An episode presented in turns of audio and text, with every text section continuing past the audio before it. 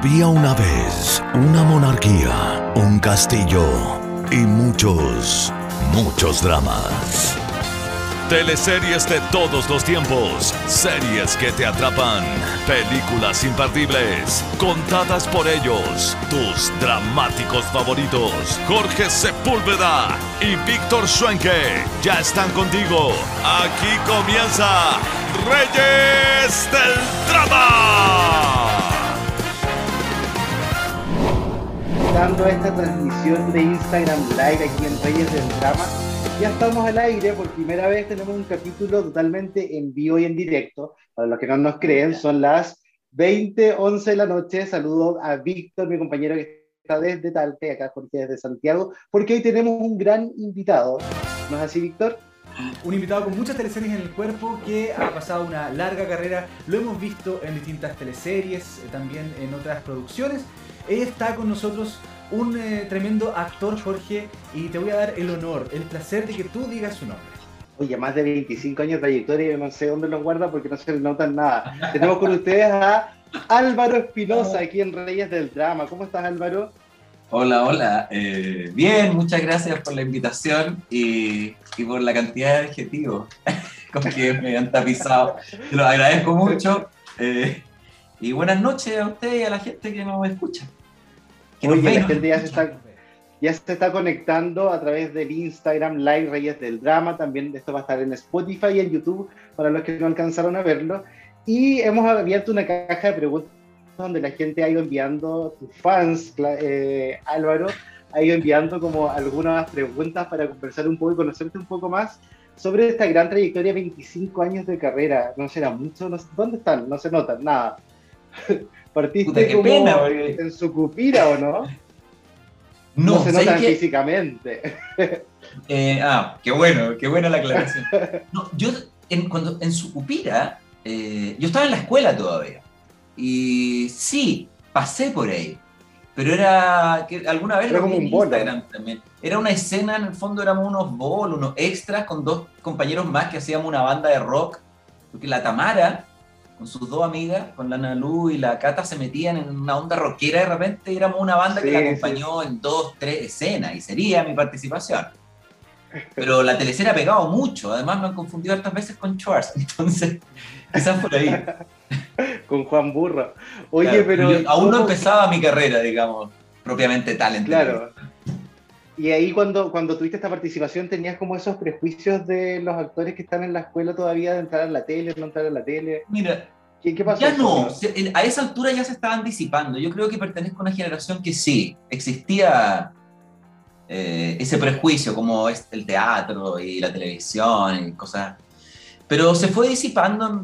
Yo lo sentí así, yo y mis compañeros en general en ese periodo cuando ya estábamos saliendo de la escuela y de ahí en adelante, ya al poco tiempo, digamos, eh, se convirtió en un objetivo. Eh, la mayor parte de la escuela, cuando estudié yo, habían cuatro y algunas más. Diez años después, no sé, en un momento habían 40 escuelas. Entonces, claramente, como decía Pepe Tapia, la televisión penetra y, y el mercado, y se abrieron muchas escuelas y eso, lo que en un momento había un prejuicio en la escuela y los estudiantes de teatro, después se convirtió en un objetivo un largo periodo. Claro, y finalmente tú partes ahí con eh, A Todo Dar ya oficialmente en los 90, en esta experimental área dramática de Mega. ¿Cómo fue partir ahí en esta teleserie? Eh, bueno, para mí fue la raja, ¿cachai? En ese momento yo estaba trabajando en el Teatro de la Universidad Católica, estaba haciendo Oliver, el musical, Oliver Twist. Eh, y tuve la suerte que me llamaron me llamaron del 13 también y Mega me llamaron, me habían visto en un cortometraje que hice con un grupo de actores, unos amigos. Eh, fue muy gracioso porque llegué a una reunión, al director, y cuando llegué, yo era un pendejo, vestido casi con camisa de colegio, y llego y tenía la pantalla, tenía congelada mi imagen. Estaba viendo ese corto. en una situación como de casting. Y entro yo en el otro extremo por la puerta, le digo, hola, y me dice, hola, dime. ¿Cómo? Le digo, dime tú. Luego me llama y dice, no, pues bueno, a ver, ¿qué querís? Dije, como, tú me llamaste. ¿Cuándo? Ahí, y le muestro la pantalla, y el no podía creer que era el mismo. No. me veía muy diferente. Él me llamó porque me veía bien y decía, oh, este weón, qué guapo. Y llegué yo, el weón se desilusionó mucho. Yo con lentes, flacos, chicos. Pero finalmente en esa conversación yo le dije, bueno, para que veáis, yo soy actor. Fue de personaje. Puedo hacer cualquier cosa. y empecé, pues, esa fue mi primera teleserie, que fue bien bonita, porque además fue una teleserie que se alargó. Entonces, si normalmente duraban 6, 7 meses, yo hubiera estado 10 meses en esa teleserie. Claro, fue una súper bonita primera experiencia con un equipo enorme y gente muy bonita que hasta el día de hoy conozco, de hecho, a la Cata, mi mujer. Sí, pues, por supuesto. Nos conocimos ahí. Oye, Álvaro, ¿y esta, esta mm, nueva realidad de la pandemia te, ha pegado fuerte? Puta, obvio. O sea, de hecho en un momento dije, oh, vamos a hacer esta entrevista, ¿me puedo arreglar? Pues, ah, me duché, me puse el pijama de vuelta. ¿A quién voy a mentirle en esta circunstancia? ¿A quién quiero engrupir? Sí, bueno, tengo la cabeza hecha papa, ya no sé. Yo soy súper trabajador en mi casa y, literalmente yo soy obrero, albañil, carpintero, jardinero, hago todo. No paro de trabajar, y todo, pero igual hoy día es un privilegio, porque tengo un patio, tengo la oportunidad de moverme, pero un poco desesperado también. Como de este loop del día de la marmota, en que todos los días son iguales. Eh, no hay mucha diferencia entre un domingo y un miércoles. Ahora sí, que no sé, estoy en la reina, nos desconfinaron durante la semana, pero tampoco hay mucho que hacer. Salir desesperadamente a hacer trámite. pero no, no hay mucho. Y estas restricciones igual a, las libertades, ¿no? El, de no desplazarse, los toques de queda, eso todavía como que ahoga mucho más, el saber que no puedes, ¿no? O sea, saber que no puedes es una cosa, saber que no te lo permiten es otra. Sí, eh, y en rigor, yo entiendo, no necesariamente comparto, pero entiendo que hay medidas que tienen que ver con la pandemia, pero este toque de queda, por ejemplo, no es pandémico, es muy anterior. Eh, y no tiene mucho que ver con esto, sino que con, son unas restricciones políticas, libertades individuales, tratar de mitigar los efectos del estallido. Entonces se mezclan cosas que hacen que sea aún más difícil de aguantar esto. Sí, sí. No, sí, ha sido, ha sido bien, bien, bien dramático, eh, haciéndole gala el nombre del programa. Eh, todo esto porque uno llega a un punto en el que dice, ¿en qué momento voy a, voy a colapsar? Como que ves a, amigos que están súper mal y tú dices, ¿en qué momento me va a tocar a mí esto? O sea, ¿qué tan fuerte soy para resistir esto? Eh, ¿Cuáles son los límites? ¿Cachai? Como que uno igual... No sé, yo en rigor no soy religioso, podría ser más bien místico, pero no es una característica mía, pero sin embargo doy gracias todos los días. Al Estoy bien, mi refrigerador está lleno, mi familia está bien, mis hijas, mi mujer están sanas, tenemos un espacio, un patio lo suficientemente grande como yo para trabajar, para hacer cosas, como para poder disfrutar del exterior, ¿sabes?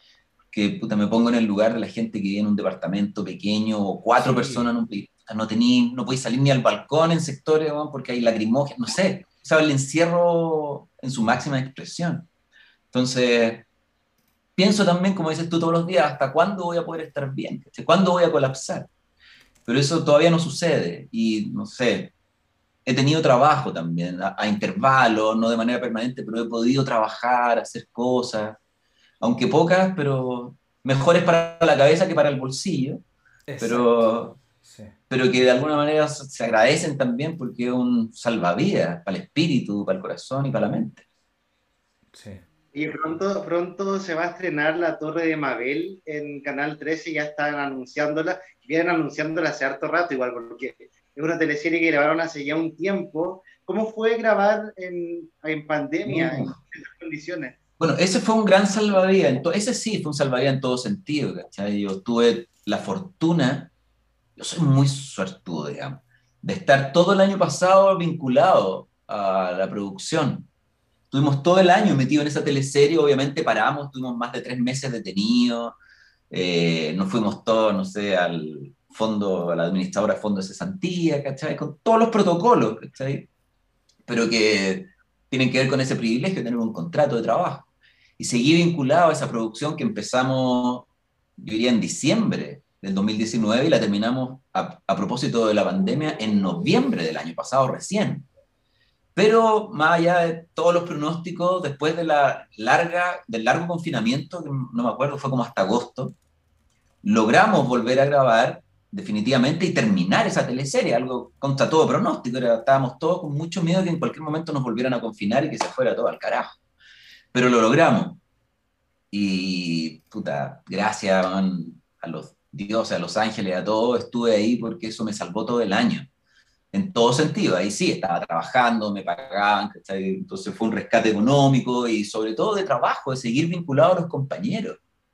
Eh, que una maravilla, o sea, olvídate cómo echo de menos a mis compañeros, actores, técnicos, camarógrafos, directores, es gente que conozco ya hace muchos años y los quiero mucho. Oye, es muy, muy distinto trabajar ahora, bueno, ya desde hace algún tiempo se viene trabajando como por productora, más que por contrato de aire dramática de los canales es muy distinto no estar atado a un canal como, como actor, como parte del equipo de los canales? Que hay, siempre tiene que ir con un punto de vista, porque es cierta continuidad en un área dramática. Eh, claro, uno tiende a pensar yo pertenezco y la gente te ve y dice tú perteneces, pero tú perteneces mientras dura el proyecto. Se acaba el proyecto y tú tienes que volver a hablar con el productor, oye, pucha, ¿qué pasa? ¿Te van a llamar? ¿No te van a llamar? Y empieza todo de nuevo. Entonces, en rigor, es una súper virtuosa coincidencia que uno pueda de repente permanecer largo tiempo en el mismo canal, pero finalmente no eres parte del canal. O sea, siempre, si te necesitan, está, y si no te necesitan, no está. No es una familia, aunque así uno lo siente, pero eso es en el set, digamos, con la gente con la que uno trabaja, con los compañeros que estamos todos en la misma situación. Pero yo, desde que salí de TVN hace muchos años ya, hice una teleserie en el 13 después, una, ahí debo ser honesto, ahí fui yo el que no me quise vincular mucho más, pero después he trabajado en productora hace harto rato, entonces cuando ya esto se consolidó, yo diría que, no sé si el año pasado ya con como la externalización de Mega de sus producciones, que era el último, digamos, yo ya llevaba un buen rato trabajando por fuera. Entonces no sentí como, eh, como muchos colegas de, eh, el nervio de decir, ¿qué es lo que viene? ¿Cómo va a ser? Eh, ¿Quién me va a llamar? Miles de miedos que finalmente se construye uno mismo porque por lo desconocido en el fondo. Pero yo ya llevaba varias producciones como externas, que para mi gusto eh, es mucho mejor laboralmente. Yo, yo trabajé, no sé, 12, 13 años en Canal 7, después estuve en el 13, nunca tuve un contrato de trabajo. Siempre en horarios, ¿no? Que ha sido como la, figura para muchos actores, para todos, en realidad. De los últimos, no sé, 15 No existe. En los canales no existió jamás la figura del contrato laboral. Eh, sin embargo, las producciones, desde que empezaron, incluso las producciones, antes de que se disolvieran realmente las áreas dramáticas, las productoras, por ser empresas pequeñas, en el fondo están obligadas a cumplir las normativas. Entonces, que fue una discusión que yo tuve hartas veces, porque yo soy bien como, no sé si, pro, digamos. Y me parecía que era lo correcto, entonces finalmente me siento mucho más cómodo trabajando así. Eh, y porque además de, entre comillas, tener cierta seguridad laboral, que igual los, los proyectos duran seis meses, después te fuiste para tu casa, pero mm, hay una seguridad mucho más grande porque eres un trabajador, entonces te rigen esas normas, pero además está mucho más, eh, es una relación mucho más igualitaria, digamos, con el resto de los trabajadores del audiovisual. Como que estamos de alguna manera, si, bien los montos son totalmente distintos, pero la situación contractual es bastante parecida, o sea, como colegas. Y para mí eso es súper valioso.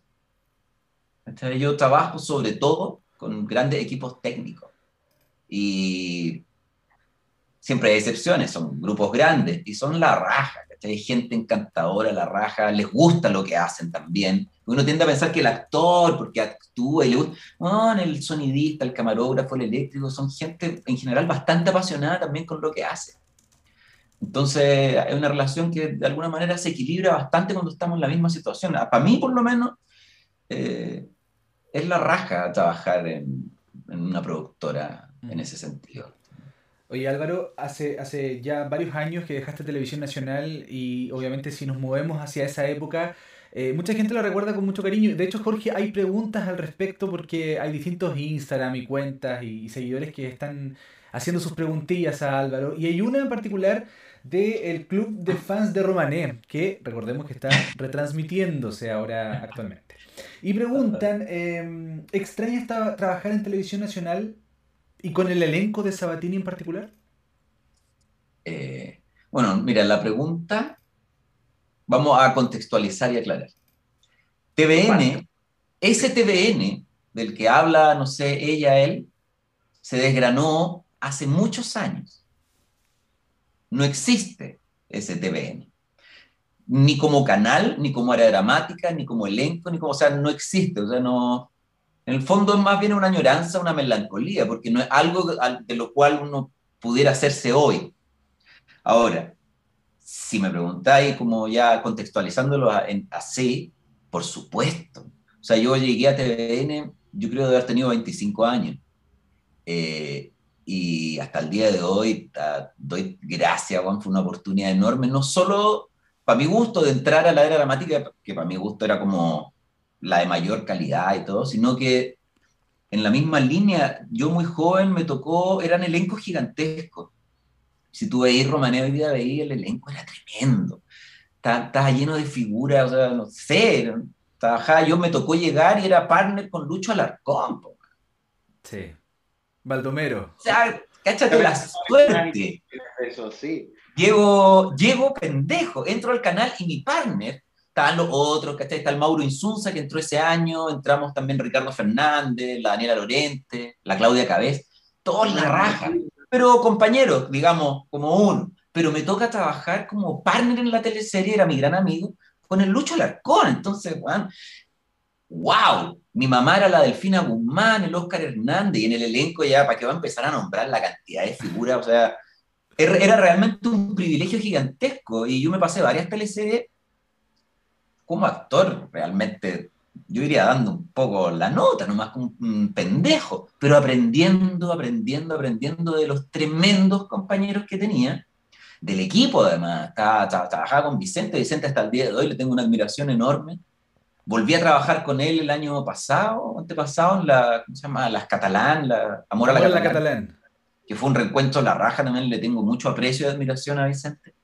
Pero para mí fue una escuela, enorme, la, no sé, la Carmen Diza, la Rosana Campos, la Claudia Di Girolamo, la Amparo Noguera, Néstor, eh, o sea, puras pura superestrellas, no digamos como en un ámbito mediático, pero en el mundo del teatro y de la actuación, porque era un elenco completo que venía del mundo del teatro.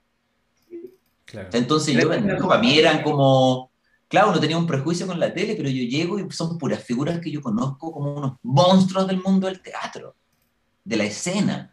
Entonces, hasta el día de hoy, gracias por la oportunidad. No fue fácil, hice varias pruebas para poder entrar. Eh, pero lo logré finalmente y realmente un privilegio enorme. Y hasta el día de hoy tengo grandes amigos. Imagínate el elenco. Ah, Barril, Eduardo Barril. José Sosa. Una joya. Pepe Sosa, mejor actor de Chile, o sea, es como entrar a las grandes ligas pero puras grandes figuras. Entonces, en cada escena te enfrentabas a alguien y tenías para aprender, pero yo pendejo, o sea, era puro absorber. Sí. Una muy, muy bonita experiencia. Jorge, a toda la gente que se está conectando y que está comentando esta entrevista. Ahora tenemos a Espe Utreras, José Fontes Munizaga, Greta Musiet, el club de fans de Dayana Andrea del Circo de la Besos para ellos, me encanta. Oye, Álvaro, tu personaje odiaba a los gitanos. ¿Cómo fue enfrentarse con los gitanos reales? Porque me imagino que también tiene que haber sido un choque cultural, aprender un montón, conocer esta nueva cultura de los gitanos ahí in situ con ellos en esta teleserie. En rigor, todo muy buena onda siempre, porque ellos eran parte de la teleserie. Entonces entendían claramente las dinámicas, y de hecho la teleserie hablaba un poco de esos conflictos lo creo que yo, lo que yo creo que era muy bueno para ellos. Hablaba de ese conflicto del prejuicio de los chilenos, el racismo, la xenofobia. Eh, y bueno, a mí en general, no sé si es mi carácter, pero me ha tocado un poco encarnar siempre, siempre está un poco en el lado oscuro. de las narrativas. Siempre me ha tocado, yo defiendo mis personajes, pero mirándolos con distancia siempre me tocaba. Ahí era el pendejo facho, odiaba a los gitanos y todo. Con una gran moraleja hacia el final, que tuve que tomar un poco mi propia medicina. Sí, cuando se venga el personaje de la... Fue demasiado entretenido hacer eso, pero... Qué escena más maravillosa esa, ¿eh? la revelación de cuando Ángela se saca la peluca. Cuando saca la peluca. No olvídate, esa weá fue una pesadilla, porque era muy difícil hacerla, porque era demasiado gracioso. Porque además, el personaje de Amparo usaba unos pelos que le llegaban a la cintura. Sí. Y bueno, ahí entre peluquería, vestuario y todo, diseñaron una mina súper ajustada, pero que usaba una peluquita que le llegaba acá. Entonces, Claro, cuando se ponía esta no se ponía la otra y grabábamos escenas, pero el día de la revelación ella tenía que sacarse una y que apareciera la otra. Imagínate lo que era esa maraña apretada, que era como un gato mojado abajo, se saca la... Era demasiado absurdo y muy chistoso, pero se supone que era una escena dramática. Claro, de hecho es, una de las escenas más recordadas y, además ocurre en la discoteca, que fue el lugar donde tú la humillaste a ella, a, su personaje, porque la trataste de ladrona y todo lo demás no vamos a hacer una vuelta de mano. Era el castigo, ¿no? El castigo social, el castigo de ahí, estaba todo metido, porque en fondo la teleserie estaba a los gitanos y yo era el que los denostaba, el que los odiaba, entonces... Pero hacer esa escena realmente no fue fácil, harto ataque risa, muy ridículo, pero tratamos de hacerlo lo mejor posible. Yo me defiendo en mi juventud solamente.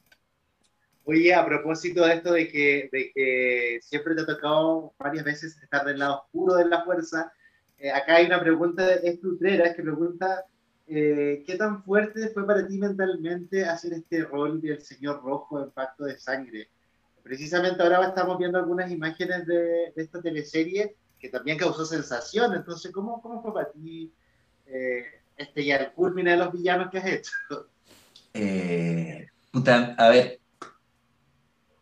es difícil transmitirlo porque es parte de un oficio ya bastante largo, pero fue muy agotador, desgastante, eh, de mucha energía, pero eh, más allá de todo el esfuerzo y el trabajo, o sea, yo estudiaba, tenía mucho, mucho texto, lo que me tenía estudiando todos los días hasta la madrugada, para llegar a la tuya con todas mis escenas bien aprendidas, hacía muchas escenas, hablaba mucho todo el rato.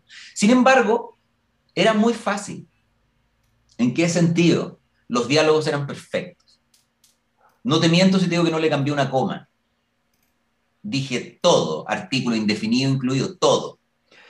Eh, era muy bueno, lo cual lo hace muy gozoso, pero además fácil, en el sentido de aprenderlo, porque todo hace sentido. Y la teleserie está escrita de tal manera que yo alguna, alguna vez lo dije, a mí me pasaba lo mismo que le pasaba al público con la emisión, me pasaba con los capítulos escritos. Yo tenía un capítulo, me lo terminaba y lo único que quería era leerme otro. Y como lo iban liberando de a poco, y dice, bueno, más capítulos. Porque la acción avanzaba de manera vertiginosa. Entonces, todo hacía sentido, era súper entretenida. Yo en la lectura, yo no la vi, yo no veo te. Pero al leerla era impresionante, lo único que quería era más. Entonces, eso de alguna manera ayudaba mucho a aprender. Eh, que era sobre todo el gran esfuerzo aprenderse la letra, porque luego a mí me bastaba en rigor con decirla. Eh, entonces dicen, pero actuar, mira, actuar más, hay personajes que requieren ciertas caracterizaciones o una composición que los narre, que la gente los vea, los entienda. Pero en Pacto de Sangre, mi personaje básicamente tenía que manejar el texto en el tiempo. Sobre todo era el timing. Más que un tono más arriba, más abajo, una cara, un gesto, era el texto. Y el texto era muy bueno. Entonces sí, fue un esfuerzo enorme porque además era muy bueno, pero yo no necesitaba actuar mucho, pero sí tenía una carga emocional muy potente.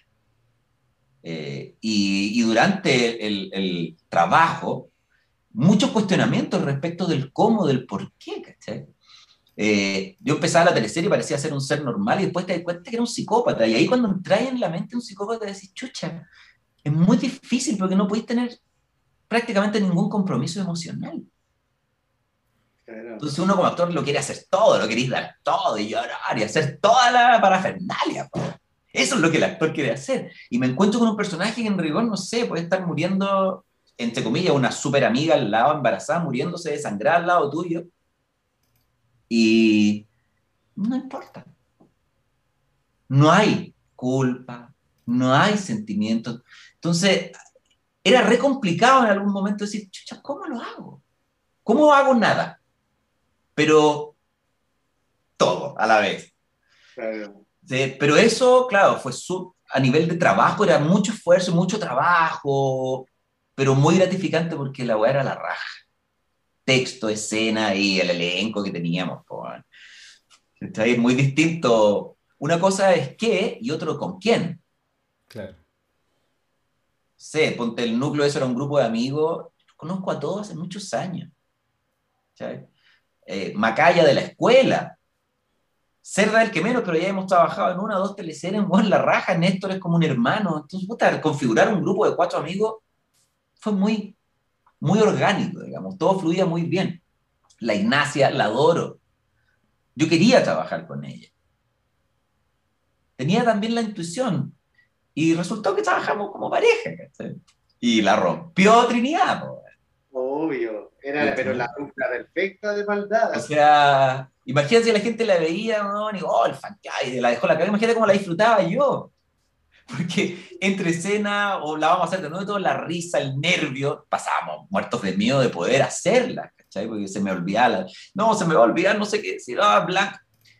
Toda esa angustia mezclada con la risa, el pasarlo la raja, entonces, si la gente lo disfrutó, imagínate cómo lo disfruté yo. Oye, este, este, tema del texto que contabas tú, ¿era una exigencia particular de tu personaje o era total de la teleserie? Porque muchas veces sabemos que los actores igual improvisan harto en escena. Pero acá era...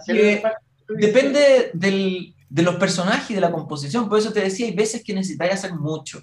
O no solo en lo físico, sino que también a nivel de texto, porque la composición de tu personaje a veces hay un pequeño desfase entre los diálogos escritos y el, como la sensación que tú tienes, cómo mi personaje diría esto, desde dónde. Entonces surgen modificaciones.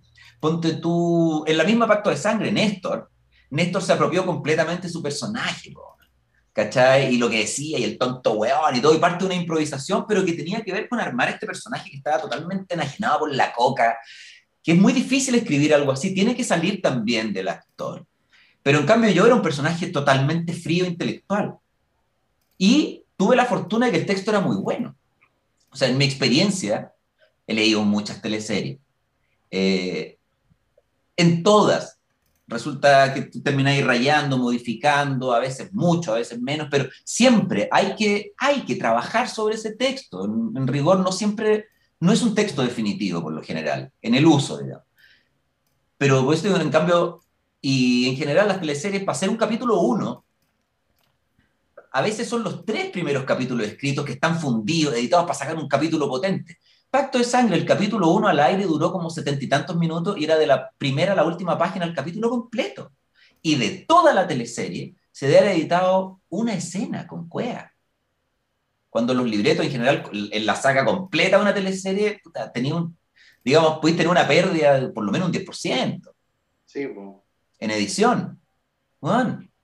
En Pacto de Sangre salió completo. O sea, lo que rindió el libreto fue prácticamente un 100%, porque era perfecto. O sea, me saco el sombrero con la cata calcaña y todo ese equipo. En mi experiencia es lejos lo mejor que he leído, por lejos. Hay mucha gente que la recuerda Em, Álvaro con mucho cariño, porque claro, e, es, bien tensa la teleserie, tiene, tiene buena producción detrás, algo que no se ve muy a menudo en las teleseries últimamente. Son guiones más bien livianitos, eh, con poco peso, con elencos que no están tan bien establecidos. Pero la particularidad, yo creo, sobre todo de la teleserie fue la vertiginosidad con que avanzaba la acción. Porque ya en el capítulo 5 estaba la mansa cagada. Tú decís que pues y yo seguía leyendo y la weá empeoraba, empeoraba, empeoraba, y nunca dejó de empeorar la situación. Nunca se quedó pegada. O que tú llegabas a una escena y después la repetía y la repetía y la repetía. no sé, una teleserie, ponte tú, que eh, alguien desaparece y te puedes pasar 30 capítulos preguntando dónde está. Y, hay formato en que funciona, ¿cachai? Más que estirar ese chicle, es tratar de sacarle partido a esa tensión, esa tensión, pero en formato teleserie la gente lo vio y luego lo vuelve a ver y después lo ve desde otro punto de vista, pero ya no está, no, ya se aburrió, quiere ver otra cosa. Está en la dinámica hoy día, además, digitalización de todo, todo es muy rápido. Y ahí es donde enganchó, yo creo, Pacto de Sangre sobre todo, porque es impresionante cómo avanzaba.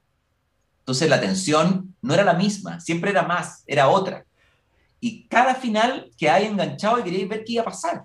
Y al poco tiempo ya tenéis la certeza como espectador de que iba a pasar algo y después iba a pasar otra cosa y otra. Y los grandes secretos de las teleseries antes, que puta, se decía un secreto el, día uno y se revelaba el último, bueno, aquí del, secreto del día uno se revela el 2, el 3 y, así. Era, para mí fue asombrosa esa experiencia.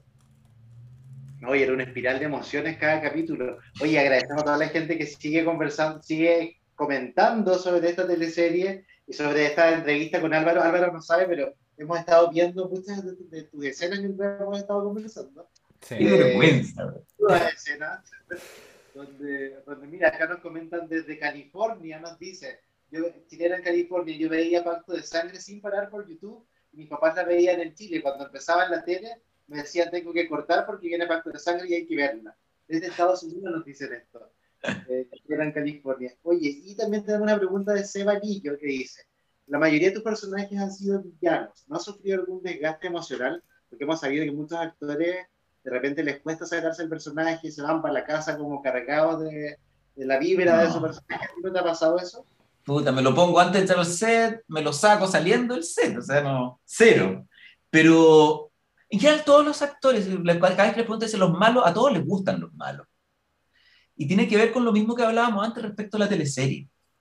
En una teleserie tenía el protagonista, es bueno.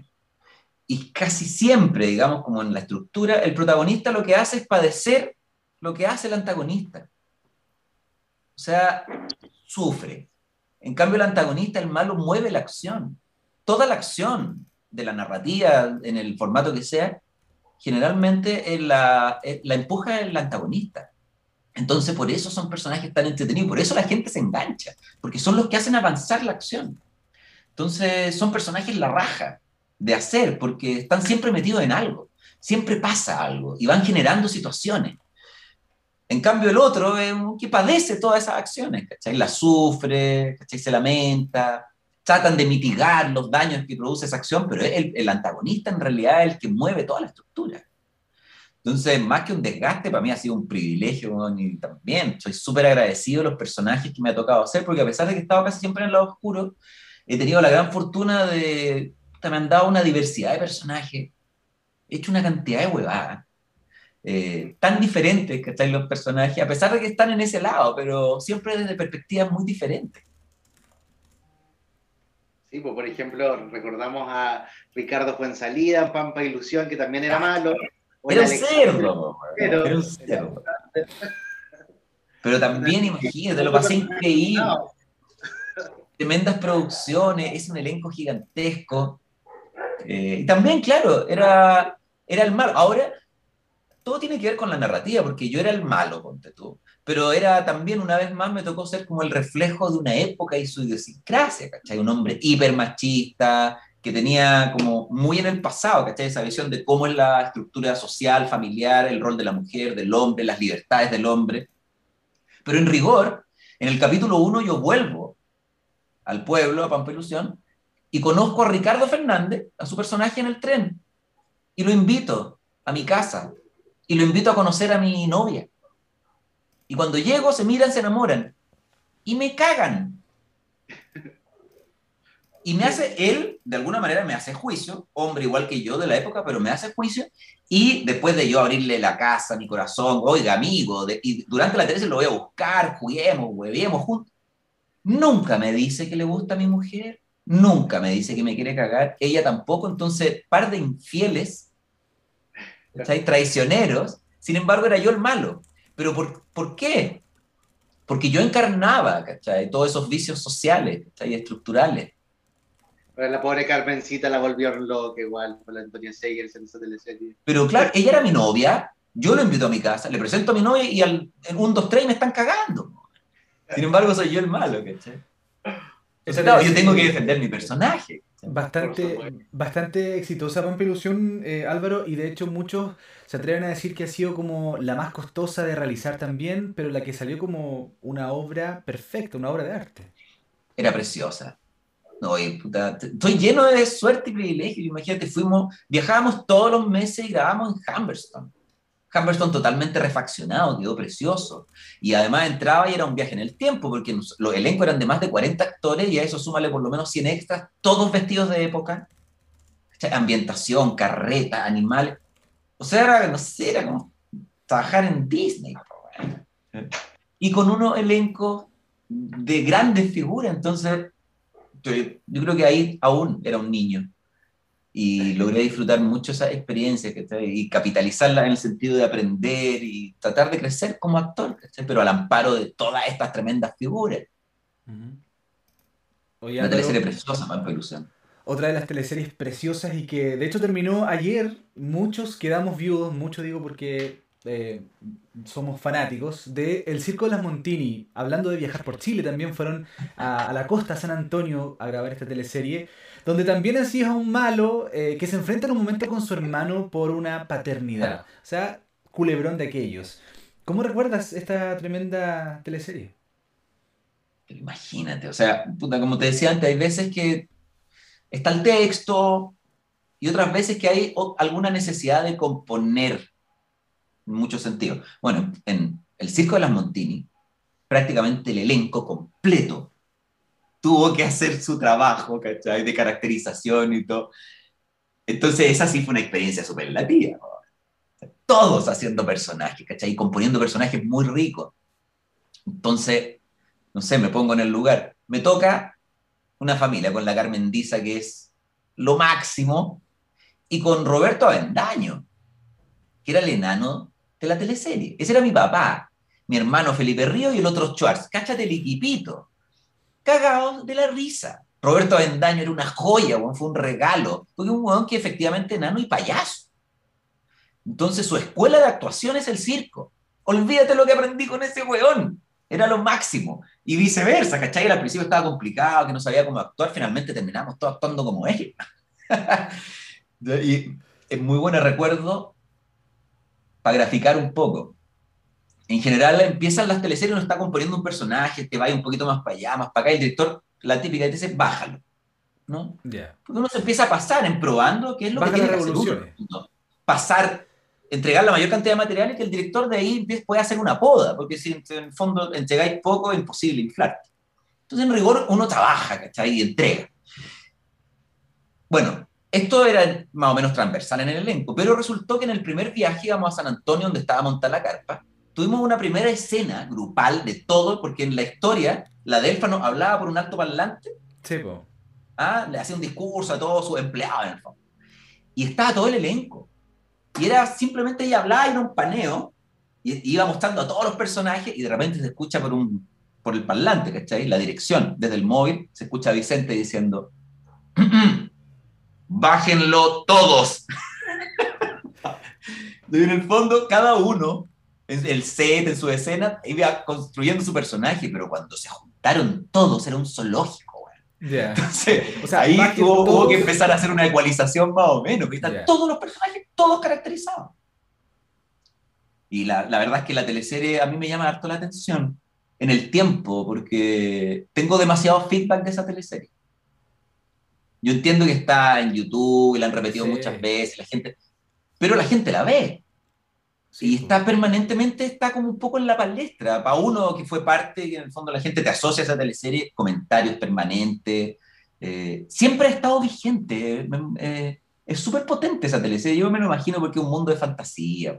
El circo, todos los personajes súper caracterizados y súper extremos, además los looks.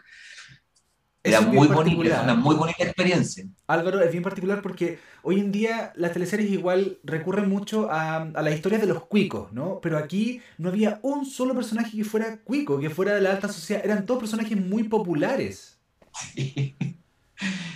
Sí. eso era la raja. De hecho, finalmente se establecen un poco las mismas estructuras sociales, pero lo que era muy virtuoso en esa época, el 7 de Vicente con Pablo Ávila, es que lograban configurar grupos humanos súper reconocibles que daban cuenta de esta estructura social, pero desde esta burbuja, ¿cachai? Lo que permitía mirarlo y entender y uno mismo extrapolar eso a tu propia experiencia y a tu situación, no sé, tu barrio, tu trabajo, tus relaciones sociales, porque estaba todo contenido ahí.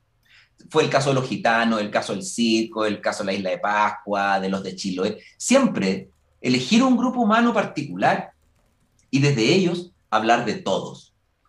Y esa fórmula fue súper asertiva, eh, muy sensible, muy bonita y resultó muy bien y le dio, yo creo, a TVN una de sus mejores épocas. En ese contexto funciona también este grupo, ¿cachai? El grupo del circo en Las Montini.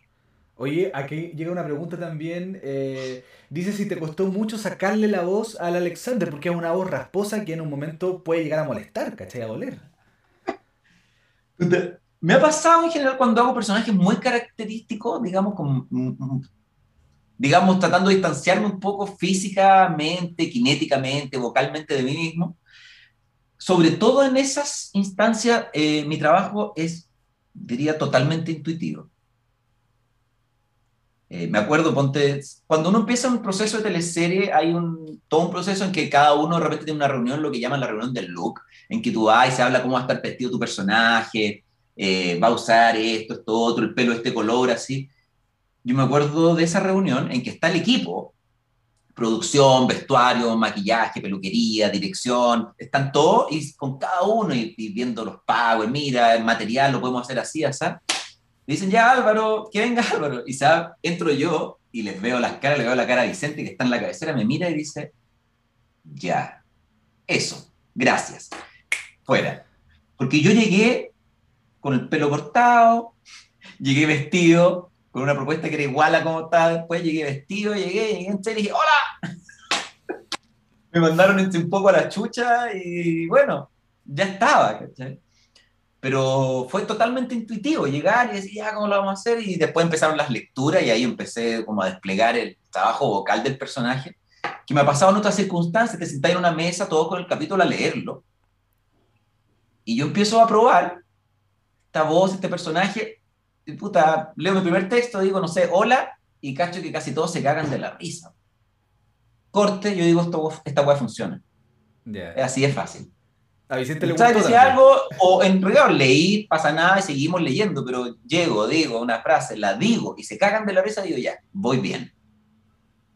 Esta, mi intuición me lleva por acá, pero en, e, al cotejarlo en ese ambiente súper hermético todavía, inmediatamente se produce una chispa y lo pone, ya dije ya, me puedo ir por acá. ¿Te inspiraste en alguien, Álvaro, en alguien en particular? Porque muchos se inspiraron en, en personas que trabajaron realmente en el circo. Eh, por ejemplo, la, Daniela Lorente también conversó con nosotros y nos dijo, ¿tú te inspiraste en alguien o la voz la sacaste así? No, bueno, hicimos un trabajo nosotros súper largo de entrenamiento con gente del circo, primero con unos canadienses del Circo del Mundo y después con los tipos de la Águila Humanos, más de dos meses trabajando todos los días, entonces algo vaya agarrando ahí, pero me ha pasado como me pasó ahí también, yo súper, insisto, súper intuitivo, me ha pasado que después ya al tiempo de estar grabando, ya súper como más cómodo dentro del personaje, empiezan a aparecer ciertas revelaciones y chucha, ¿verdad? Oh, oh, y te das cuenta que estás metido en tu cabeza ciertos referentes que se combinaron de alguna manera en esta licuadora que llamamos cabeza y, intuitivamente apareció algo, ¿cachai? Pero es como hacer un análisis súper expost y empezar a entender de a dónde vienen esos gestos, esa voz, ¿cachai? Toda, toda esa composición, porque siempre está en alguna parte, ¿cachai? Es muy difícil que inventemos la rueda. Eh, me acuerdo una vez hicimos una teleserie, no me acuerdo cómo se llama, pero también después de mucho rato me di cuenta que mi personaje era una mezcla de Quique Morandé con el Claudio Valenzuela, con el colega actor, con el Quique Morandé, y hay una mezcla rara que se en mi cabeza, terminó en un personaje que tampoco nunca supe lo que estaba haciendo hasta mucho tiempo después no, no necesariamente lo que estaba haciendo, pero sí en el análisis aparecía súper claro para mí. O, o, de repente actuar como si fuera otro actor, ¿cachai? De repente me ha pasado tener escena y tener súper claro cómo lo haría, no sé, esta escena está perfecta para Melo. Y lo conozco mucho y sé cómo lo haría y de alguna manera, después entiendo, pero intuitivamente en el fondo yo actué como la hubiera actuado este weón. Pero eso aparece después, por lo general hay distintos personajes más cabezones, de mucha más narrativa en el texto y todo, que tenéis que... Eh, es bastante más frío ese trabajo, ¿cachai? Como de análisis. Pero en el caso de las Montini, yo llegué vestido el primer día. Oye, Álvaro, de hecho nos preguntan por acá, eh, bueno, hablan harto de, exitosos pels, ídolos, que, que, ya lo vamos a conversar. Macarena Carolina dice, pregúntenle si aún le sale la voz del Alexander. Mira, la verdad no lo sé porque no vuelvo. Ya. Nunca vuelvo atrás. Eh, no sabría, porque no es una voz. Es un conjunto de características que conforman el personaje. Yo no, no... Siento que se desvirtúa, además, no, no me siento cómodo me dijeras, ah, hacer pero no, está todo, es una composición como completa, ¿cachai? Tú tratáis de hacer un ser humano completo, entonces, súper importante en personajes como ese, del circo, y en ese, por ejemplo, en particular, la kinética de ese personaje. cómo se mueve, la energía que tiene en su cuerpo, y sobre todo, uno ve un mono y cómo habla y cómo se viste, pero finalmente lo que uno construye es una estructura de pensamiento. Eso es lo que finalmente como logra cojonar un personaje, cuando tú, ¿cachai? Cómo piensa. Entonces, en ese momento tú lo puedes enfrentar a cualquier situación y tú sabes cómo reacciona. Y, y, ahí es de donde sale la voz, donde sale el movimiento, donde sale el gesto, donde sale el tiempo. Entonces es súper difícil como agarrarse estas características, pues eso ya es, como arena de otro costal, es otro formato, es el sketch. Sí. Es como es algo mucho más liviano, porque en, en, este formato, ponte tú, que sea una teleserie, una comedia, para mucha gente algo súper liviano y todo, pero hay un trabajo mucho más profundo, en por lo menos en la actuación. Oye, nosotros vimos en los últimos capítulos, todo este, cuando se, se cierra este, este conflicto con, eh, con tu hermano, ¿no? Con eh, el personaje de Schwartz. Schwartz y con la pelito, con la Daniela Lorente, la Gualesca. Eh, donde nunca se supo y nunca se aclaró quién era el papá realmente, ¿cachai? ¿Estuvo pensado, Álvaro, en algún momento eh, decirlo dentro de la teleserie? ¿Que eso se revelara? Mira, en rigor, no me acuerdo. Ya. Ahora, la Daniela estaba embarazada. Sí. Se embarazó durante esa teleserie y eso claramente condicionó el desarrollo de esa historia. Entonces, no me acuerdo ahora. De hecho, ni, siquiera sé cómo terminó, ya no me queda tanta memoria. Un acierto pero, del embarazo también. Pero ese embarazo, en el fondo real, condicionó también el desarrollo de la historia. De hecho, me imagino, no sé si la Dani le habrá contado, supongo que cuento una anécdota súper bonita. Ella estaba embarazada y en la historia se iba a hacer una ecografía. Sí. Eh, la Gualesca. Y con el supuesto padre, que era Chuar, pero yo también decía, es mío, entonces yo con hermana, y fui también, íbamos los tres. Y fuimos a un hospital, no me acuerdo cuál, acá en Santiago, y, y le hicieron una ecografía. Real, así. O sea, lo que se vio ahí era el hijo de la Dani con Charles. The Real. Qué tremendo personaje de la Dani también. No, se pasó ese. La Gualesca era demasiado chistosa. Y además, efectivamente, la Dani embarazada, olvídate lo que fue grabar para ella. Bailando a Che. Bailando a Che. O sea, igual el desgaste. Ninguna teleserie tú podías estar sentado diciendo hola, ¿cómo estáis? Pero al ser un lugar que no es la vida, que en el fondo algo se extraña y efectivamente igual, aunque digáis, hola, ¿cómo estáis? Se compromete el cuerpo completo. Hay cierta conciencia buena al actuar que es bien, es duro, es un trabajo físico. Entonces, para la Dani en ese momento, claro, fue un tremendo desafío. No, y un personaje también al ser secundario es muy recordado, a pesar de ser secundario, ¿no? Pero claro, fue, es que en esa época, con elencos tan grandes, tú tenías una historia protagónica, pero tenías muchas historias. O sea, encuentro que era muy difícil que no te gustara una teleserie porque de todas maneras iba a haber más de una historia para ti. Entonces, claro, estaba la historia de los protagonistas, la Claudia, el Melo y todo ese conflicto con la hija, el Amparo, que enamora del padre, todo un rollo, pero la Gualesca es el tremendo personaje. Había toda una historia ahí súper de culebrón, melodramático y todo. Tenía ahí la historia, ponte, de Pepe Sosa, con el Alfredo, que era maravillosa. ¿Cachai? Este payaso que le da Alzheimer. Y las escenas de Pepe, un vestido de payaso, perdido en la... O sea, hermoso. Habían muchas historias.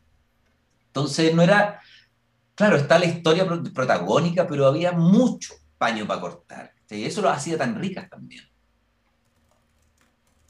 Sí, sin duda. Jorge, no sé si estás muteado o yo no te escucho. Jorge, no te escuchamos. Pero seguimos, Jorge. Ahí sí. Ahora sí. Ahí sí, no sé, algo pasó, con razón yo hablaba y no pasaba nada. Oye, Álvaro, te quería preguntar qué te pasa con todo el éxito que ha tenido eh, todas estas repeticiones de teleseries en redes sociales, en prensa también, porque imagínate, estamos hablando de Romané, del Circo de la Montini, que pasaron hace casi 20 años atrás y siguen haciendo noticias. O sea, probablemente mañana esto, esta conversación salga en algún medio de prensa porque recordamos la teleserie y nos ha pasado con todos los actores que hemos hablado. Entonces, ¿qué pasa? ¿Estará, estará eh, TVN o los canales en general escasos de, de presupuesto o, o, o, escasos de historias buenas para contar que tanto Mira, Con el presupuesto de una de esas teleseries, hoy día se hacen 4 o 5. Hay un tema de mercado, de la migración del público a otras plataformas, la digitalización de todo. Y en esa época todavía funcionaba hacer una teleserie para todos. Y funcionaba porque estaba el presupuesto y porque habían historias para todos. ¿Cachai? No sé, las Montini, los protagonistas, una historia de tragedia griega, la hija, sí. el padre, enamorada, la otra. Eh, la historia nahualesca, otro melodrama, un culebrón, la historia de Pepe Sosa, la historia de la Cojinoa, todas estas historias, la historia de Néstor con la Antonia, un hombre que le, se enferma de sida y tiene una guaguita, o sea, muchas historias, muchas de ellas muy buenas. Uh -huh.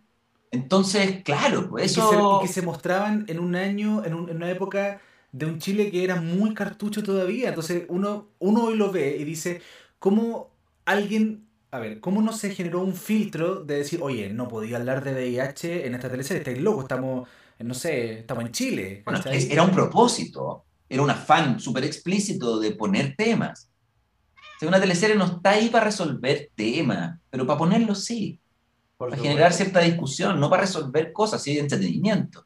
Pero tiene que tener por lo menos ese nivel de profundidad, de poder proponer, poner temas arriba de la mesa que son necesarios, temas socialmente necesarios de discutir esas teleseries yo creo que siguen teniendo todo ese público porque ya no se hacen.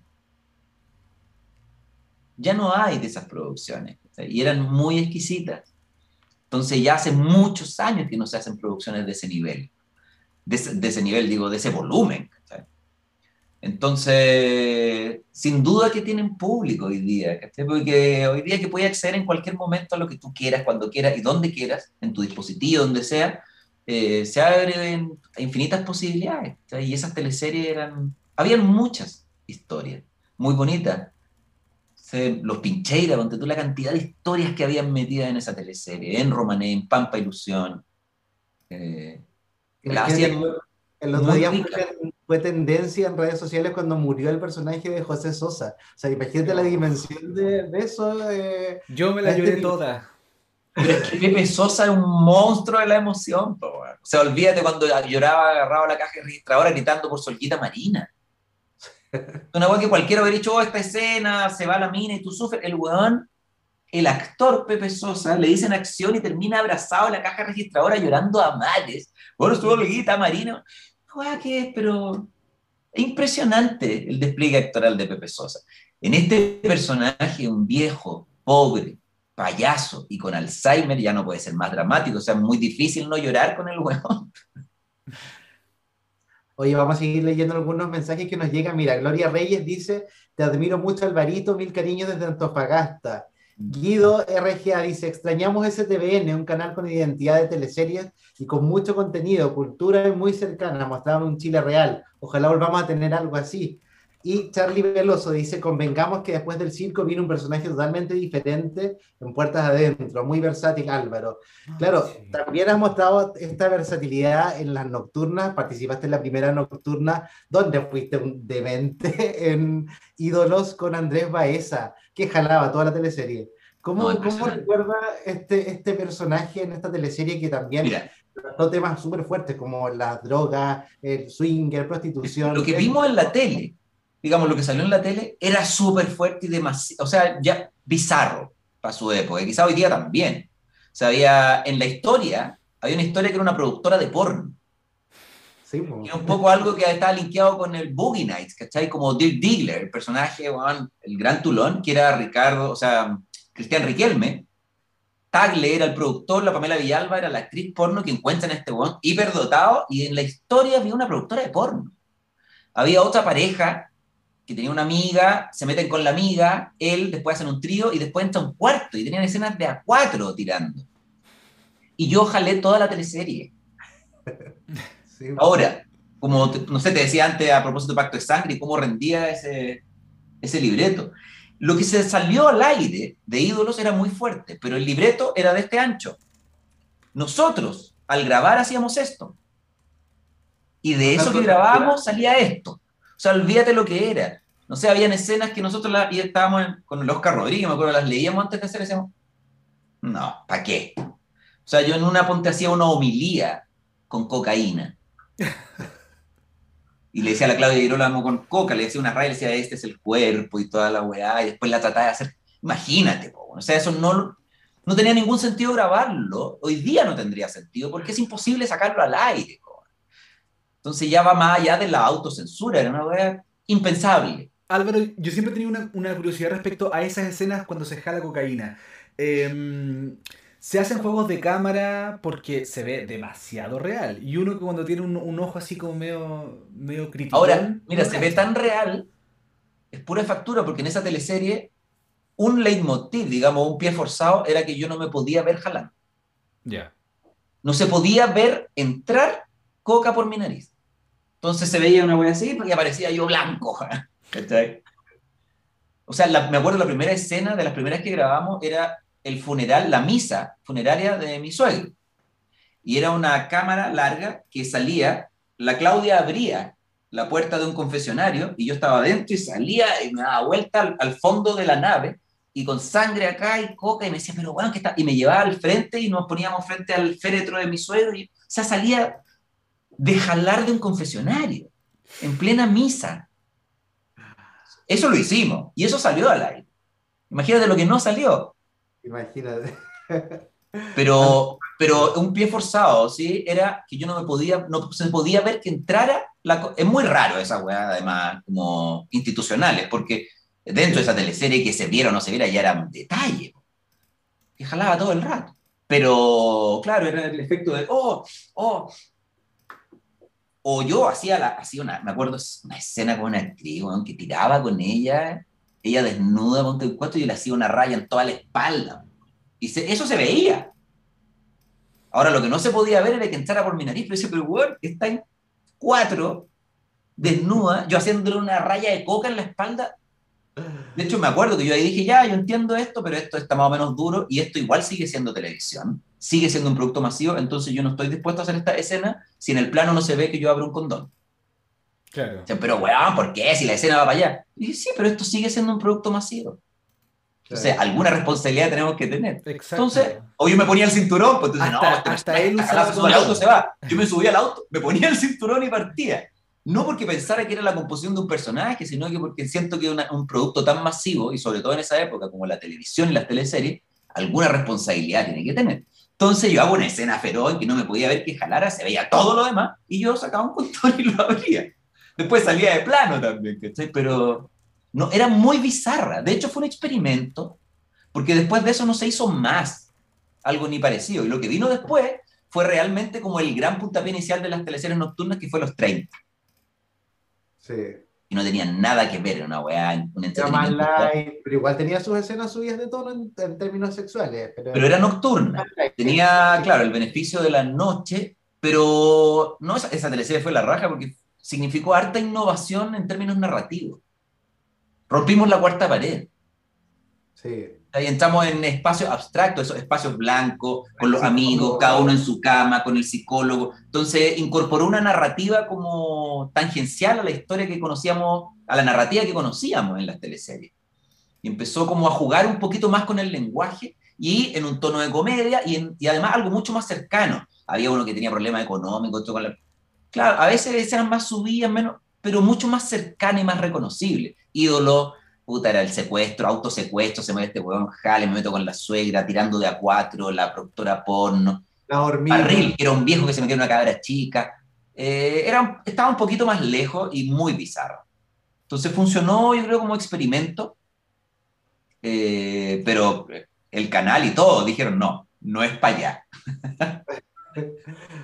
pero donde sí también, bueno, ese, ese horario también tuvo mucho éxito y tuvo grandes aciertos, como, no sé, vinieron todas las nocturnas como Alguien te mira, estas de asesinatos más policiales, de vampiros, pero también una que marcaría precedente sería El Señor de la Querencia, con Buenaventura Moreno también, que otro personaje que también requiere caracterización tuya, más allá de la parte física, sino que también la voz, eh, un personaje que iba en un tono distinto al resto del elenco también. Ese personaje, tenía una historia súper buena, ¿cachai? De sumisión, de esclavitud y de cómo el patrón eh, era propietario del personaje y de su familia y de su mujer.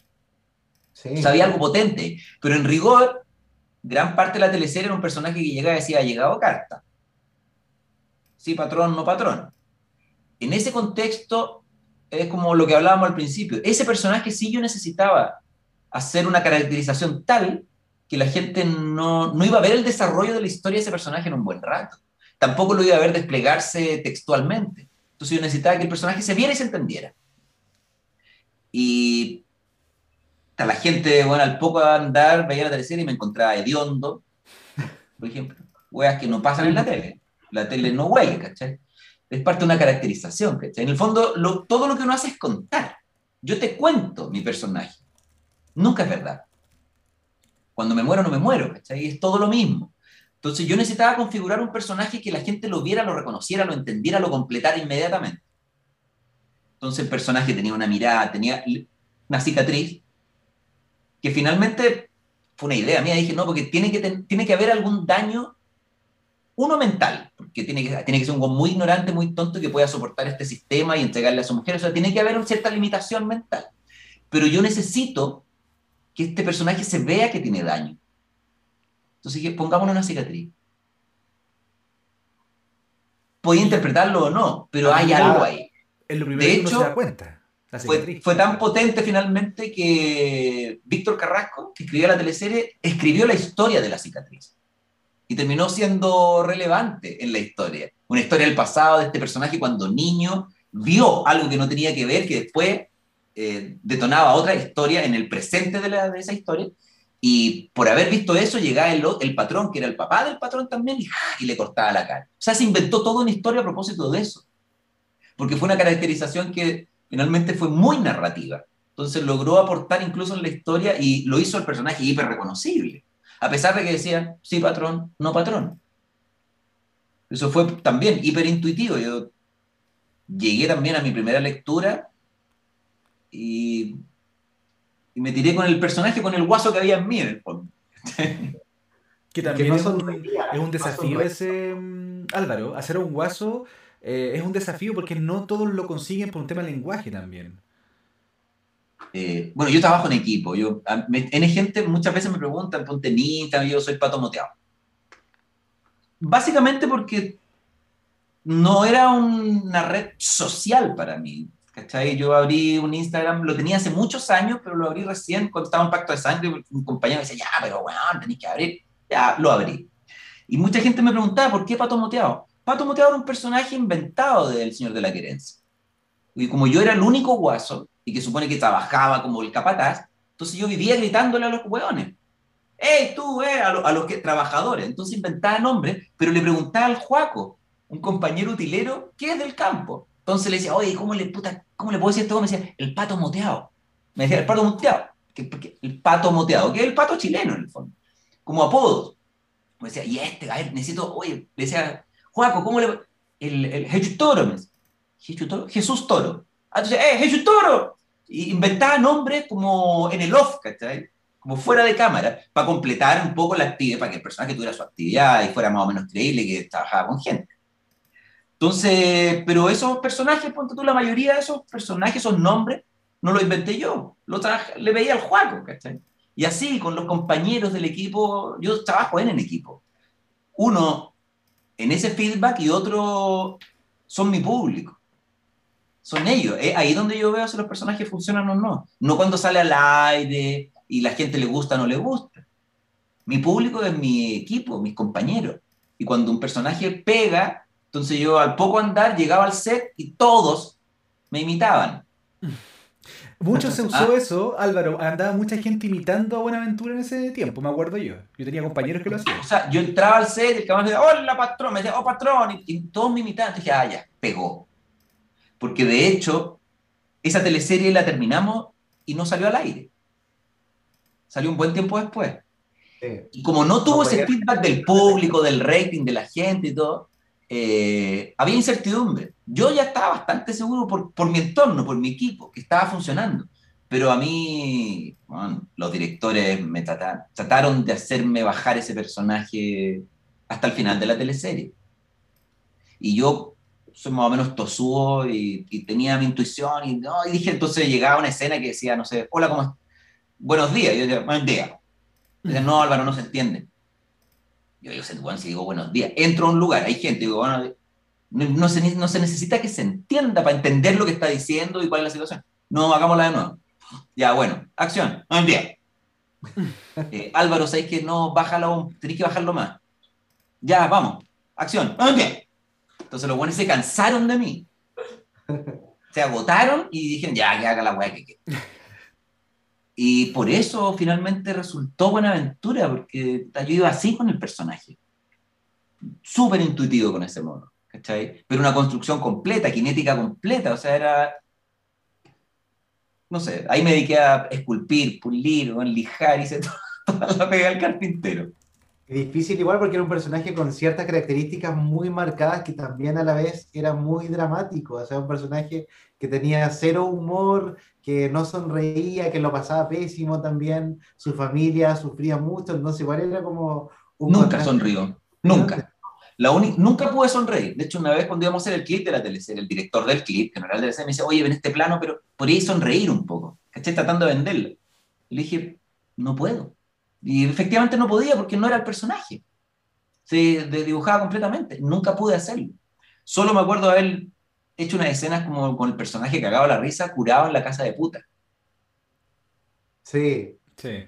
Pero una risa de grito. De guaso curado en la casa de puta. Pero nunca, nunca pude sonreír en la vida. Ahora, pero era muy bonito. Todo es narrativa, que este ponte, este el patrón eh, se tomaba a su mujer. Entonces íbamos a hacer la primera escena en que llegaba y le decía, ya ándate, y se quedaba con su mujer. Entonces, claro, me decían afuera, ya, este weón se enoja. Dije, no, no, pues si este personaje lo permite. Este weón tiene otra cabeza. Entonces le digo, ¿sabes qué hagamos? Y me conseguí ahí mismo, y dije, puta, pásame, me voy a hacer un pucho.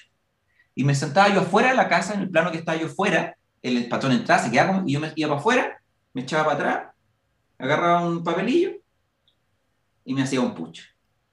Entonces decía, claro, yo puedo hacer el buen enojado, que le duele, pero entonces no sostengo la teleserie. El personaje se tendría que pegar un tiro en capítulo 10. Eh, entonces esto, yo voy a hacer esto, pucho, y la gente completa la historia. Juan quedó la cagada.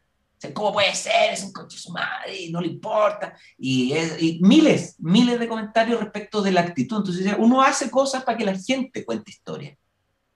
Si yo salgo de esa escena y, oh, ¿cómo es posible? Mi mujer, el patrón y hago todo. La gente, ya, listo, se lo da indigerido, deja de ser interesante. Sin embargo, yo hago todo lo contrario, pero no me río. Entonces tú ves que el personaje no está pasándolo bien, pero no hace nada. Y me fumo un pucho. Chao. Muy simple, muy poco, pero súper narrativo finalmente. Claro, dice mucho esa escena igual. Mucho Porque lo dice la gente, no lo dices tú. Sí. Entonces la escena, mientras menos haces, más versiones tiene. Así es. Oye, mira, acá la gente está diciendo, a mi corta edad, ALMP, a mi corta edad he visto casi todas las teleseries donde aparece Álvaro, tremendo actor. Clau Lom dice, que seco Álvaro, te pasaste, súper profesional. También hay una pregunta sobre eh, el laberinto de Alicia, dice acá Greta Musier. Uh. Dice, ¿por qué porfa, cuéntanos cómo fue trabajar en el laberinto de Alicia con todo el tema de la pedofilia y si te molestaron en la calle, por ejemplo, ya que tu personaje durante gran parte de la teleserie, eh, con este look muy Willy Wonka, decían de que probablemente sea el abusador, pero finalmente terminó siendo como abusado cuando, fue niño. Esa teleserie fue especialmente desgastante. más que el trabajo habitual de una teleserie, era el tema. Porque a pesar de que, claro, no es que tú te metí, que hay, pero cuando lleváis cuatro meses, todos los días, haciendo escenas que tratáis el mismo tema, un tema así, eh, en algún lugar eh, no puede no doler. No te das cuenta, pero en algún momento, y sucedió efectivamente en esa teleserie como en ninguna, que hubo un momento, no sé si a la mitad de la teleserie, que hubo una crisis generalizada en el equipo, en el elenco, hicimos una gran reunión, media catártica, porque, porque el tema es realmente demasiado.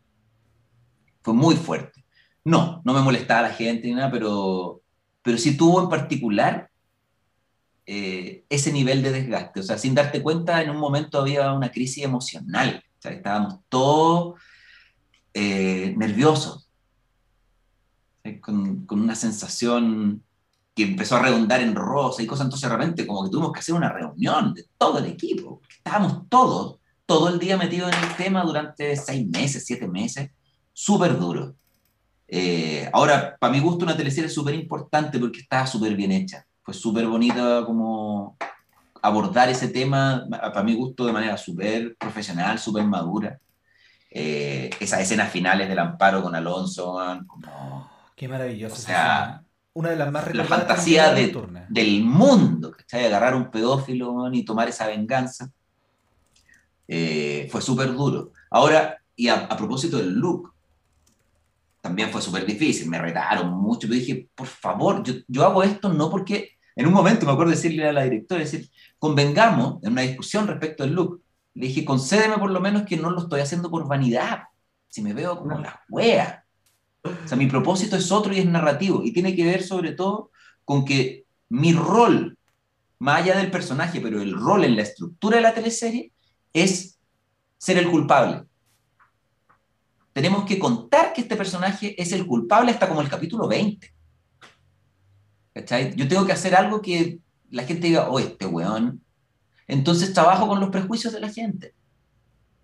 Entonces hago un personaje muy raro y con el pelito largo, Además, claro, ahora yo ahí me fui en la bola, yo creo que ahí fallé, porque uno hace cosas para contar, pero a veces te ganan. Yo en, en ese caso siento que el look finalmente fue más fuerte que lo que yo quería contar con ese look.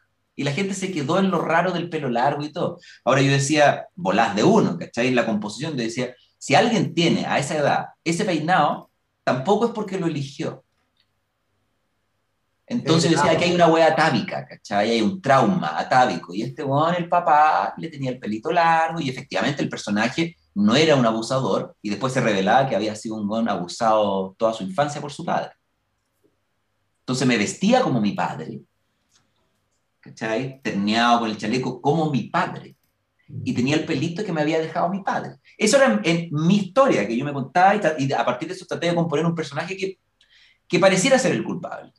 Pero siento que muy pocas veces, muy pocas personas con las que me encontré lograron interpretar eso.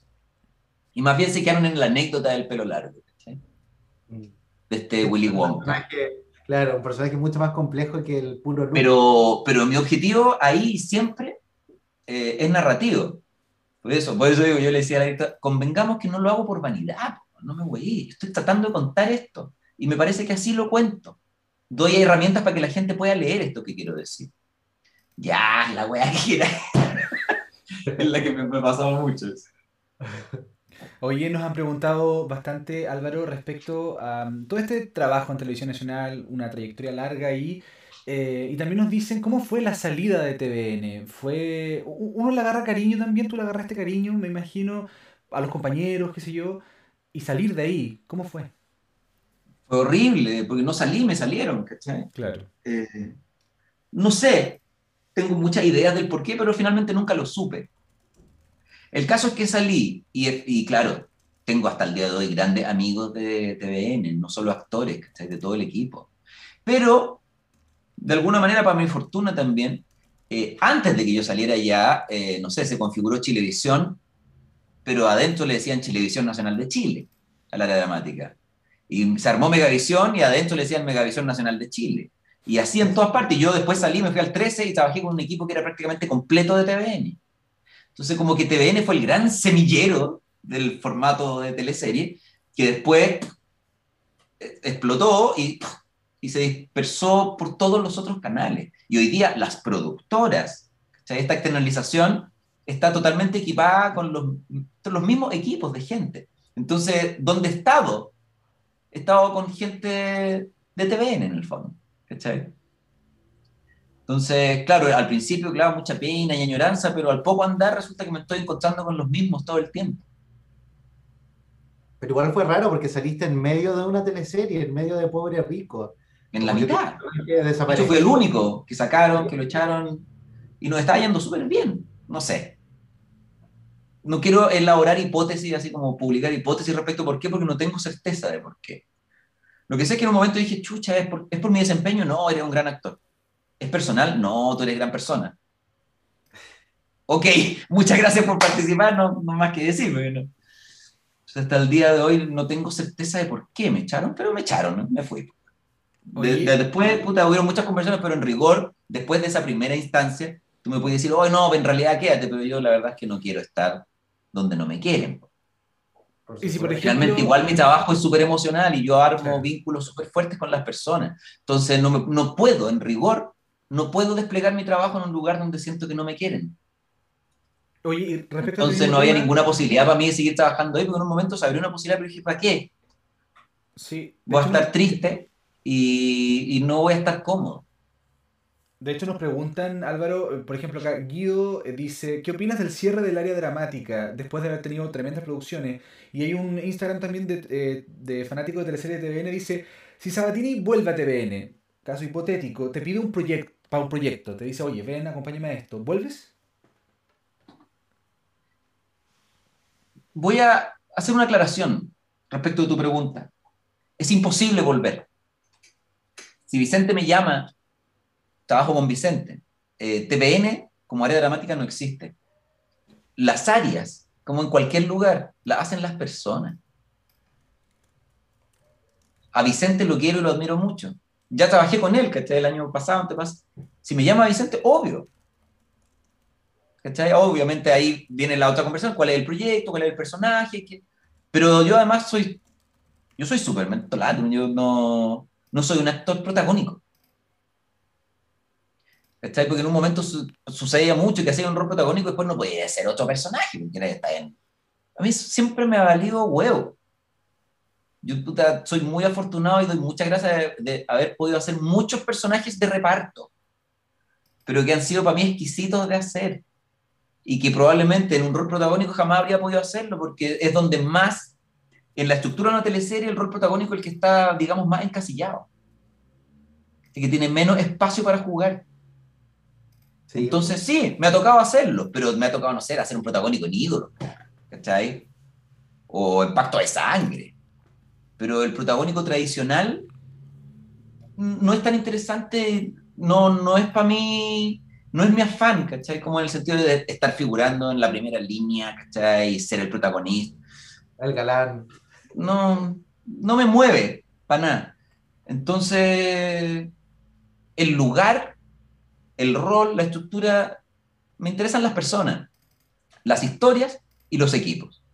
Entonces, si tú me decís, volvería, a TVN, aunque quisiera, no podría. No existe TVN, no existe el equipo, no están las personas, la historia, no hay nada. Mm. Entonces, es muy capciosa en ese sentido la pregunta. Ahora, si Vicente me dice, oye, mira, estamos, hoy voy a trabajar con este, con este, y configura ese equipo y todo, yo feliz, porque hay gente que efectivamente le tengo mucho cariño.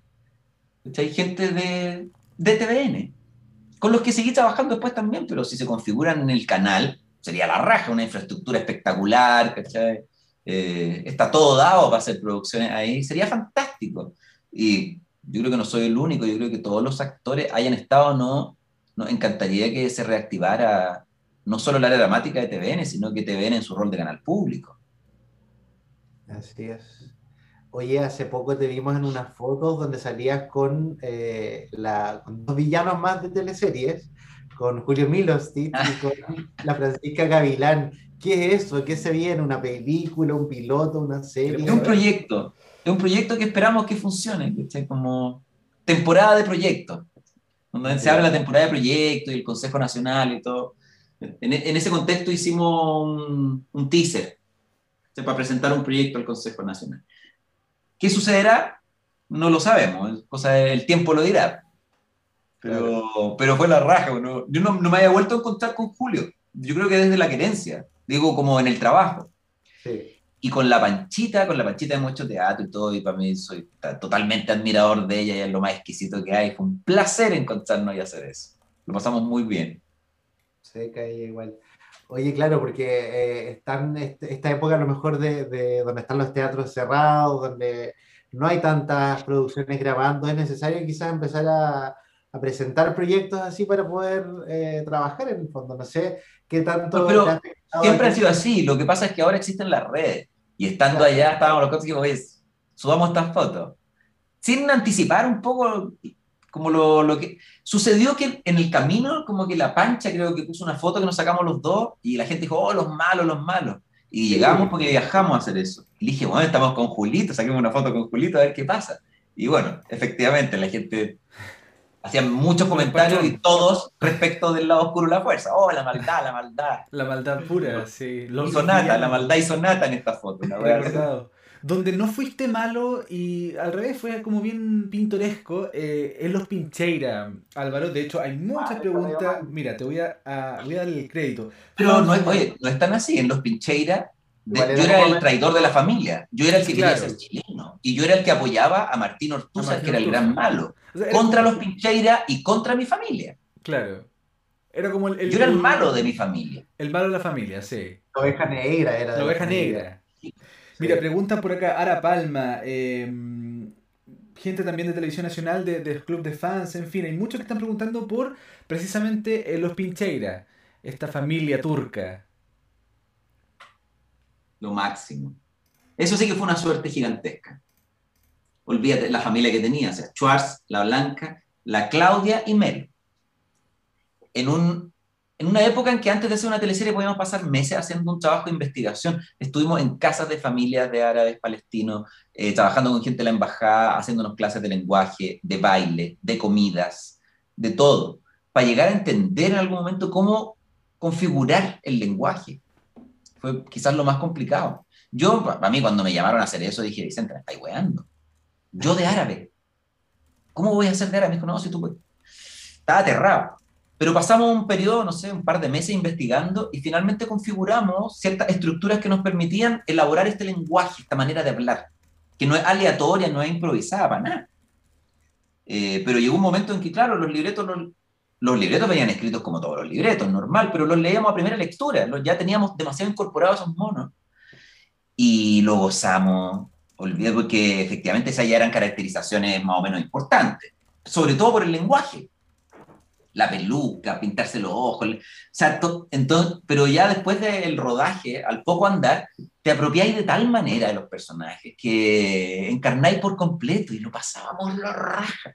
Además, comíamos, como éramos una casa árabe de familia, comíamos y comíamos de verdad. Entonces siempre tenemos unas bandejas con comida árabe exquisita, berenjenas, zapallos, cordero, de verdad, y fumábamos arguiles de verdad. Entonces estábamos en el set, y tú estás fumando, haciendo la escena, después nos sentábamos, comíamos. Era un goce permanente y era, la teleserie era súper buena.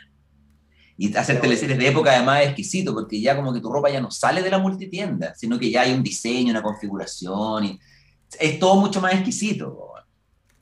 Sí. pero mi personaje era el malo, o sea, era el que apoyaba al malo, era el único weón que iba detrás de Martín Ortúzar en todo. Sí, pues era la oveja negra de la familia que en general... Que renegaba de su origen árabe. Yo quiero ser chileno, decía. Sí. Era el gran conflicto con el papá también. Yo quiero ser chileno. Yo ya no quiero ser esta weá. Yo quiero pertenecer a este grupo, a esta sociedad. Quiero ser de allá. Era bonito, era muy bonita esa teleserie. Ahí también Melo estaba, pero notable con ese personaje, el Chadi. Sí, no, fue un trabajo súper bonito. Me acuerdo que ese año, eh, Melo, la Claudia y yo salimos los tres nominados al Alta Sol. O sea, de un elenco, una teleserie de más de 40 personajes, tres personajes de la misma familia. Todos nominados, o sea, fue súper ah, exitoso el, el, trabajo que hicimos. Fue gustó mucho, estaba súper bien hecho, trabajamos más que la cresta. La Claudia, impresionante. Y, se hacía toda su weá, además del personaje maravilloso, y se hacía sus manos llegadas de madrugada para maquillarse. O sea, mucho esfuerzo, mucho trabajo detrás de esos personajes. Sí. Se le pusimos el alma. Oye, ya vamos con una de las últimas preguntas porque acá la gente está pero vuelta loca con este live. Nos extendimos, nos extendimos bastante. Nos extendimos más de lo que le prometimos a, Álvaro, pero ya vamos con la última pregunta de la gente que nos se ha repetido harto respecto a la teleserie Los exitosos Pels, donde tú fuiste un periodista eh, igual antagónico, Diego Planes se llamaba. Eh, pregunta ¿cómo, cómo, fue la experiencia de esta teleserie también distinta y qué te pareció el final de esta, de esta Los exitosos Pels. Es con maldad esa pregunta, porque ha pasado tanto tiempo, no tengo idea de lo que fue el final de esa teleserie. Cero recuerdo. Ahora, sí me acuerdo que esa teleserie había una diferencia. Nosotros teníamos cierto rigor respecto a las continuidades, lo que para la historia y todo. Y llegó esta teleserie y era un poco un despelote el guion. Era más bien, era como una especie de sitcom. Tenía líneas argumentales, pero de repente tu personaje iba para un lado y en otra escena iba para el otro. O sea, y, nosotros veníamos acostumbrados a otra cosa, que con un, cierto rigor en la continuidad de la historia y todo. Hoy mi personaje no puede hacer esto. Y, en los Pels dejó de correr. Y fue una teleserie que en ese sentido parecía como, desde la perspectiva de uno, ¿cachai? En, en esa trayectoria, estaba un caos ahí en la historia. Con poca línea argumental y el resto se parecía mucho al, al, al formato del sitcom.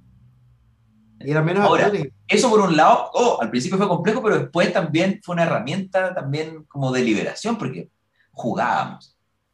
Jugábamos mucho, me acuerdo. Cualquier escena, en el fondo, tenía también la sensación de que tenía que armar la escena, darle cierto cuerpo, porque estaban un poco, era un guion bastante disipado en ese sentido. Una adaptación. Y entonces de repente nos soltamos las trenzas, empezamos a jugar y proponíamos cosas y era, puta, lo pasamos súper bien, era súper gracioso. Y ahí empezaban a aparecer referentes. Yo de repente estaba en las escenas con un pasito un poco a lo, a lo ¿cómo se Como al, no canitro, ¿cómo se llama el personaje de Alarcón? El, el, eh, animador, ¿cachai? Ah, el Pepito TV. TV. ¿Cachai? Y entraba así, guay, echando la talla. Y todos empezamos a componer cosas, entonces empezó a una súper divertida muy en la onda sitcom, pero súper divertida. Sí. Sí. Oye, Álvaro, nos gustaría preguntarte también, eh, para cerrar ya, nuevos proyectos, algo que se venga además de la Torre de Mabel. Para ser bien honesto, no. Eh, y después de la, Torre de Mabel la hicimos el año pasado, no salió al aire, pero yo antes ya había hecho las catalán, muy seguido. Entonces, después de la Torre de Mabel, eh, no salió al aire esperábamos que hubiera salido antes, pero no salió, pero yo sí tenía la sensación, uno, de cansancio, eh, un poco más que en la actuación, sino que en el formato, en la teleserie, y, y la sensación de que también el público se iba a cansar de mí. si estoy, o sea, este año no ha habido nada nuevo, digamos, en, en, el aire en que yo he participado. Lo último que hice fue la Torre Mabel, que no ha salido, pero he estado, no sé, al aire constantemente. Sale Romané, sale las Montini, dieron de nuevo Pacto de Sangre, estaban dando una que dicen Mega, ¿cómo se llama? Esta teleserie de, la vida. De la, eh, Te doy la vida. Entonces, de repente dije, ¿sabes que estoy, estoy rotando demasiado en la tele? Entonces, no, no estoy con proyectos y tampoco he salido a buscar proyectos. Que soy un poco negligente porque siento como cualquiera debería haber salido a buscar eh, trabajo, Pero tengo la fortuna de todavía no tener la necesidad y todavía seguir, poder sobrevivir haciendo cosas más pequeñas.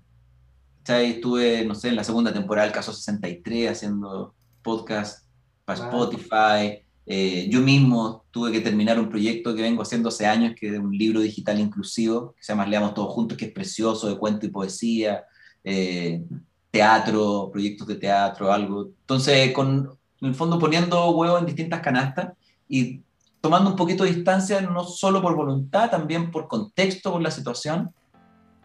Eh, un poquito de distancia. Me imagino que no, creo que pase de junio sin estar rajunando muralla y queriendo volver a actuar en la tele. Porque a mí, no sé, a veces los actores reniegan de la tele yo soy un tremendo agradecido de las oportunidades que he tenido, de la diversidad de personajes que me ha tocado hacer y lo he pasado la raja, porque yo sobre todo disfruto de los equipos y de las personas. A mí me gustan los actores, mis compañeros, mis compañeras. lo echo de menos. Entonces no creo que pase mucho tiempo antes de que empiece yo a tratar de buscar un espacio en la televisión de vuelta, pero, pero por ahora he estado súper tranquilo, dedicándome a hartas cosas distintas y en mi casa haciendo todos los hobbies, música, carpintería, albañilería, hago de todo. Oye, harto saludo, Jorge. Eh, demos los últimos saludos de la gente para Álvaro. ¿Te parece? Sí, mira, acá Nicky Nicole dice Seco Álvaro, excelente actor. Ivani Andrea dice, me encanta verte en diversos personajes. Eh, Macarena dice, jamás nos aburriríamos de ti. Macarena Carolina dice. Seba eh, Cuña, Álvaro actuó su pupila, hizo un papel pequeño también. Sí. Buenaventura, el mejor personaje del Señor de la Querencia, dice Malega Azul. ¿Viste? La gente no se aburre de Álvaro sí. Mira, yo como repito, soy súper agradecido porque me ha tocado la fortuna de poder hacer muchos personajes muy distintos y eso para un actor es la raja. Y yo creo que sobre todo el reconocimiento de la gente tiene que ver con eso. Eh, que yo creo que finalmente es ver al actor haciendo la pega del actor, o que lo que la gente siente que es la pega del actor, que es cierta transformación. Y yo he tenido mucha suerte en ese sentido y soy súper agradecido de eso y de la gente porque son hiper cariñosos, la gente es muy afectuosa. Eh, y es invaluable ese cariño. Esa cercanía, esos comentarios, el saludo. Y que de alguna manera la gente está soportando y auspicia tu carrera, tu trabajo. ¿Cómo? Diciéndote que le gusta lo que tú haces. O sea, diciéndote que lo que tú haces le gusta y que está bien hecho. En el fondo, validando lo que tú haces. Yo tengo mis convicciones, tengo mis intuiciones y respecto a eso hago mi trabajo y cuando la gente le gusta, te comenta, eh, te manifiesta afecto y cariño, lo que hace es validar ese trabajo también. Y para cualquiera, en cualquier ámbito. Que la gente valore el trabajo que tú haces, que a lo que le dedicamos la mitad de la vida. Eh, es tremendamente gratificante y en eso también soy un agradecido, pero enorme. Porque la gente efectivamente me ha acompañado. Obviamente uno con el tiempo se va haciendo cada vez más famoso y cada vez más gente me va acompañando en esto, pero han sido un soporte enorme para mi trabajo. es uno de los mejores pagos, Tremendamente agradecido. Sí, buenísimo. Oye Álvaro, te queremos agradecer enormemente por estar hoy día en este capítulo especial. Primer capítulo que hacemos en vivo, en sí, en vivo, en vivo y directo. Estamos súper adrenalina. Hoy estamos mostrando imágenes eh, para la gente que nos ve acá. Esto va con GC, va con imágenes de apoyo. Vamos a hacer un sorteo, mira. Vamos a regalar esto ahora. Increíble Que nos regalaron, así que vamos a sortearla. Así que de verdad estamos felices por haber, tenido hoy día en Reyes del Drama. Te deseamos todo el éxito en tus próximos proyectos. Muchas, muchas gracias por la invitación. Ahora, he pasado la raja. Se lo agradezco mucho y mierda, mierda para las siguientes emisiones en vivo. Que les vaya muy bien. Gracias, que estén muy bien. Muchas gracias. Oye, estamos Adiós, me despido y del público, muchas gracias por acompañarnos. Adiós. Estamos cerrando el capítulo eh, de Reyes del Drama que tuvimos hoy con el gran Álvaro Espinosa. Jorge, nos despedimos nosotros también. Nos vamos los tres. Nos despedimos, sí. Vamos a, vamos a anunciar ahora cómo vamos a regalar esta polera. Eh, es de mi pura, así que muy buena polera. Ahí no se ve mucho, pero ahí del señor Rojo. Así que para todos los fans de Álvaro. el pijama de mis hijas. Atentos. Atentos entonces. Vamos a estar en nuestras redes sociales comentando aquello, Jorge. Y este capítulo va a estar en Spotify y en YouTube para que lo puedan revivir. Así que nos vemos. Un abrazo. Un abrazo. Que estén muy bien. Chao, chao. Escuchar esto implica que te quedaste hasta el final. ya veo. Una persona muy dramática. Disfruta nuestros capítulos en Spotify y YouTube. Termina Reyes del Drama.